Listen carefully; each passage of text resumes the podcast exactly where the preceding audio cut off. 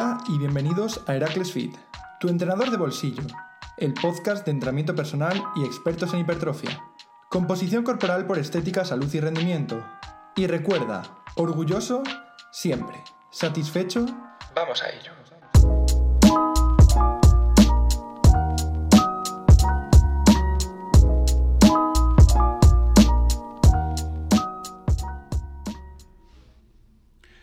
Muy buenas a todas las personas que una vez más reproducís el podcast de Heracles Fit para aprender y entreteneros. Soy Yago y tenía muchísimas ganas de volver a estar aquí con todos vosotros después de un tiempo de ausencia. Llevar una empresa de entrenamiento personal pues no es fácil y mucho menos compaginarla con todos los proyectos paralelos que, que van saliendo y que seguro que saldrán.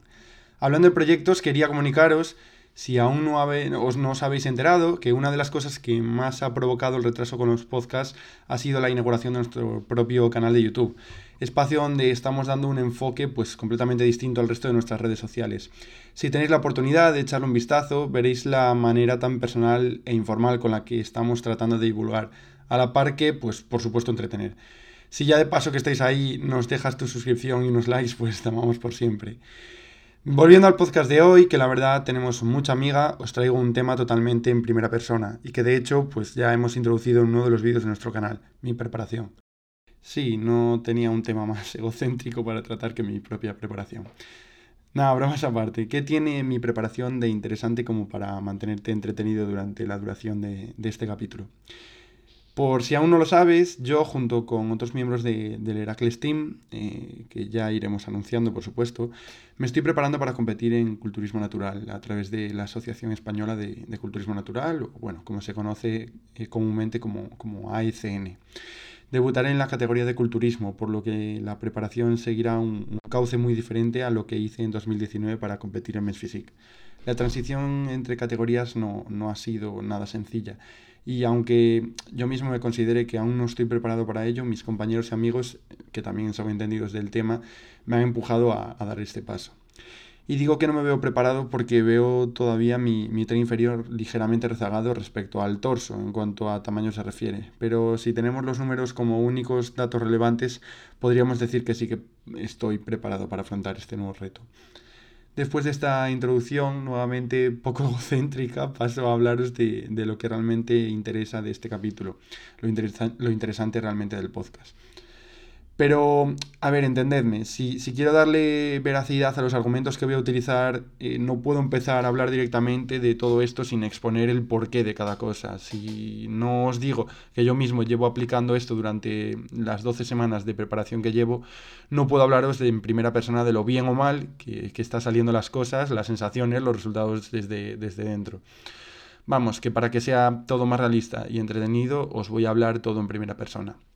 Retomo, perdón, con la, con la pregunta. ¿Qué tiene de especial mi preparación como para mantenerte entretenido durante la duración de este capítulo?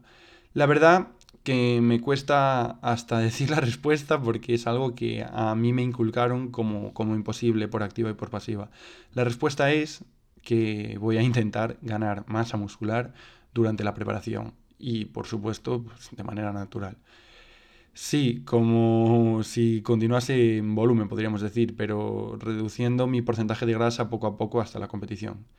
Quizás no se dé la ganancia de masa muscular al ritmo que se daba en volumen, pero se intentará. Después de soltarte esta, esta pequeña bomba, necesito que me des la oportunidad de defenderme, si eres de los que piensan, al igual que mis formadores, que esto es completamente imposible. Vale, vamos a empezar a estructurar todos los puntos sobre los que quiero hablar para exponer la planificación de la preparación. Los pilares fundamentales sobre los que se sustenta cualquier preparación, sea para competir o no, son cuatro. El entrenamiento, la nutrición, el descanso y la psicología. Estamos de acuerdo, ¿no? Y gracias a Dios de la hipertrofia podemos hablar de la psicología ya como una rama imprescindible a la altura de las demás. Pues dicho esto, voy a abordar una a una, pero esta vez con diferente orden. Voy a proporcionaros herramientas súper útiles y no solo si vais a competir, ya que esto es aplicable a cualquier etapa de pérdida de grasa convencional. Así que coge papel y boli y empieza a tomar apuntes. Nutrición. La nutrición está quizás dentro del plan como la principal variante o la más importante para que todo esto, esto pueda darse, esta locura.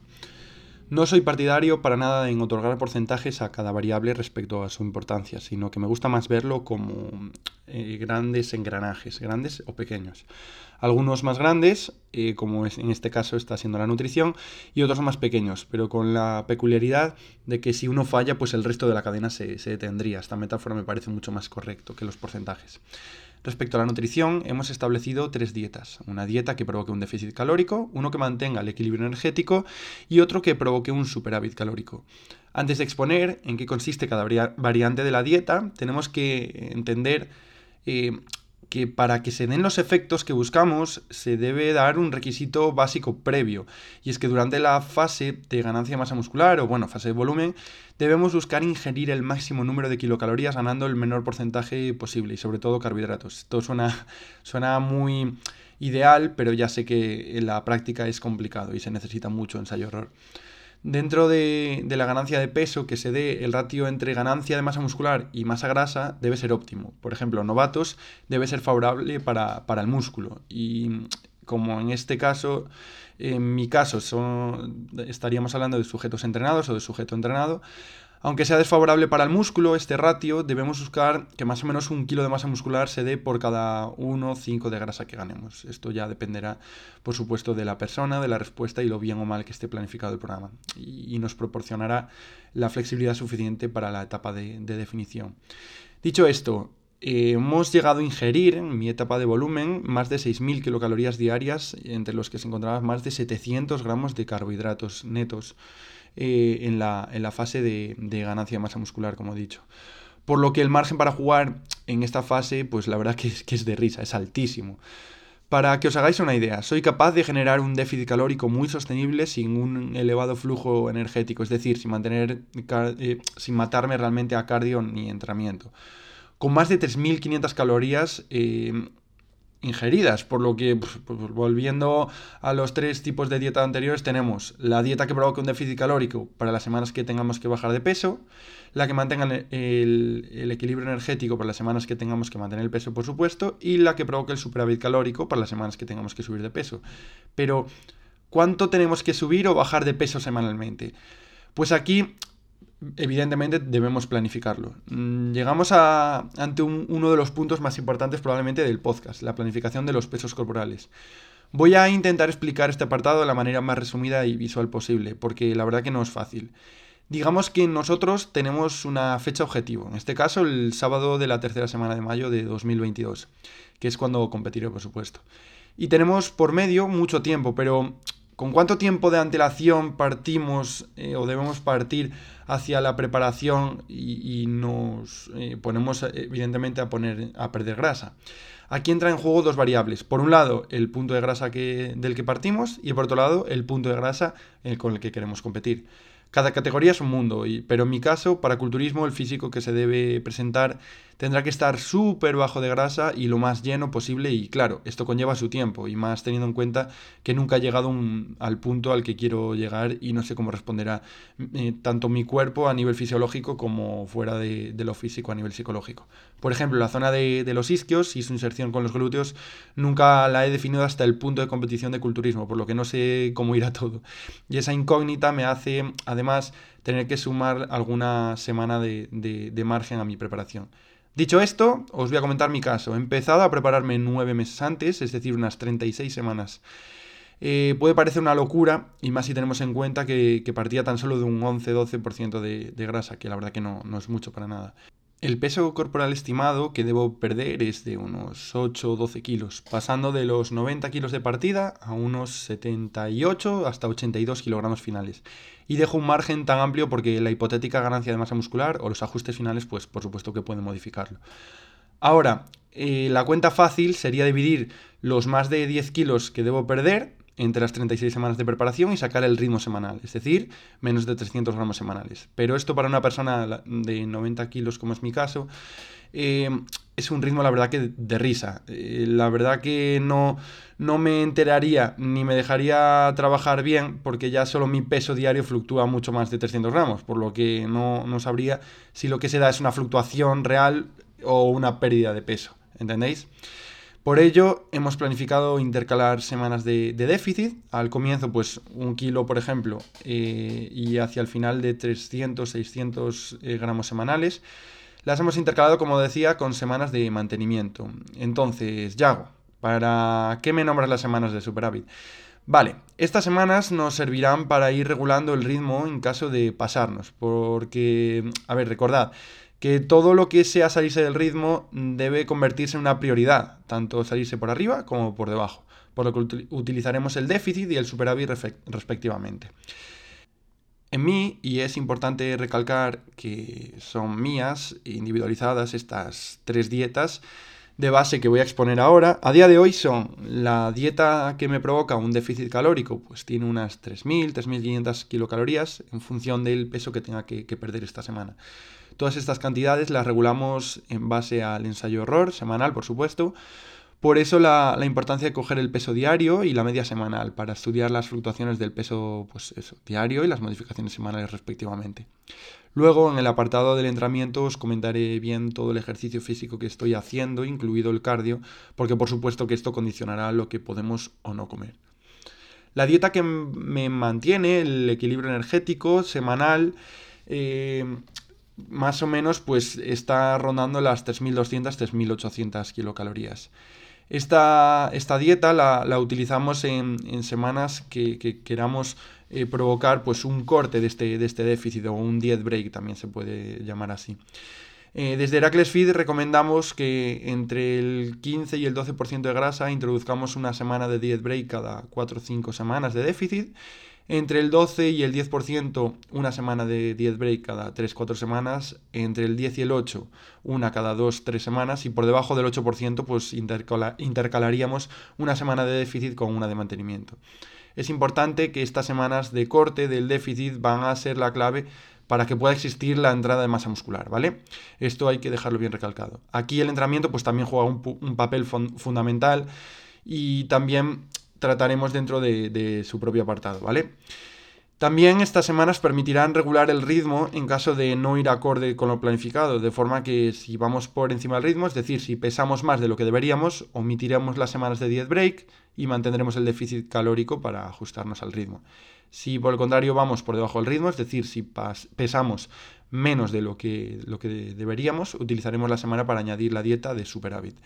Y si vamos ajustados al ritmo, esto ya es lo, realmente importante de este apartado, haremos la semana, esta semana con la dieta de equilibrio energético, pero, pero ojo, cuando nuestro cuerpo trae un, ritmo de bajada regular semanal y de repente le subimos las, las calorías una semana, aunque hayamos pues clavado las kilocalorías de balance, lo más probable es que subamos de peso porque ha habido una pequeña supercompensación aguda de la comida y sobre todo pues provocado por los, carbohidratos que convertidos en, glucógeno eh, harán que almacenemos más agua por lo que será lo que llamamos como una entre comillas falsa subida. Pero ¿cómo saber si se ha, si se ha dado un superávit o una falsa subida realmente? Pues muy fácil. Cuando volvamos a introducir el déficit, si los dos, tres primeros días el peso vuelve al peso de antes del 10 break, habrá sido una falsa subida, podríamos decir, y con lo cual hemos clavado el balance.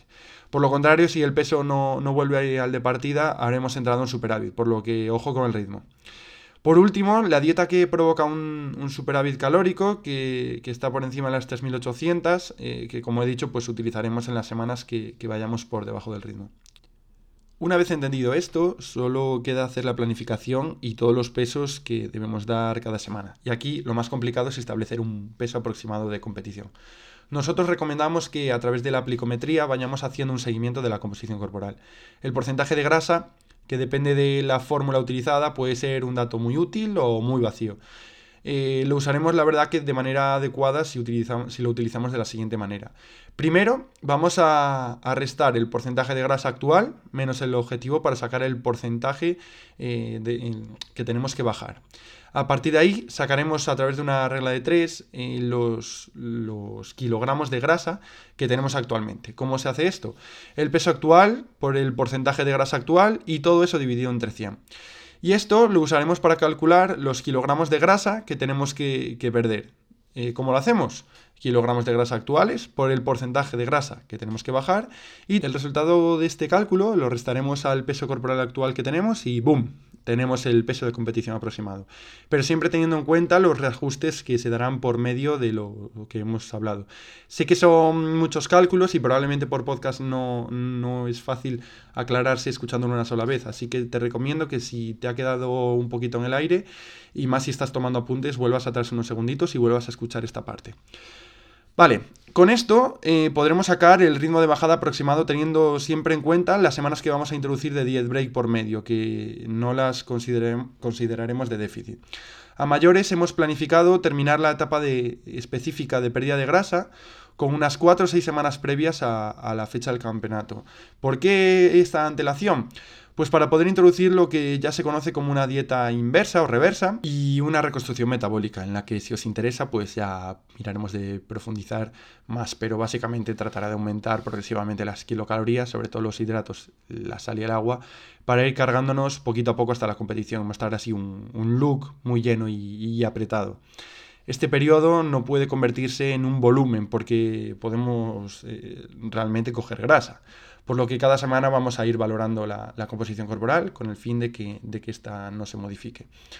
Aunque podríamos tirar realmente un podcast completo hablando de esta fase de, reconstrucción metabólica, creo que la mejor idea va a ser realmente abordarla otro día de manera específica, incluso con, Ángel, con, el nutricionista. Pero bueno, vamos a quedarnos con lo que nos interesa para el tema de hoy, que es que la dieta inversa proporciona un estado fisiológico en el que, pues bien realizada y con buena planificación, sobre todo también del entrenamiento, eh, podría nuevamente dar entrada a la ganancia de masa muscular, ¿vale? O al menos un tono muscular plus, vamos a ponerlo un poquito siempre entre comillas.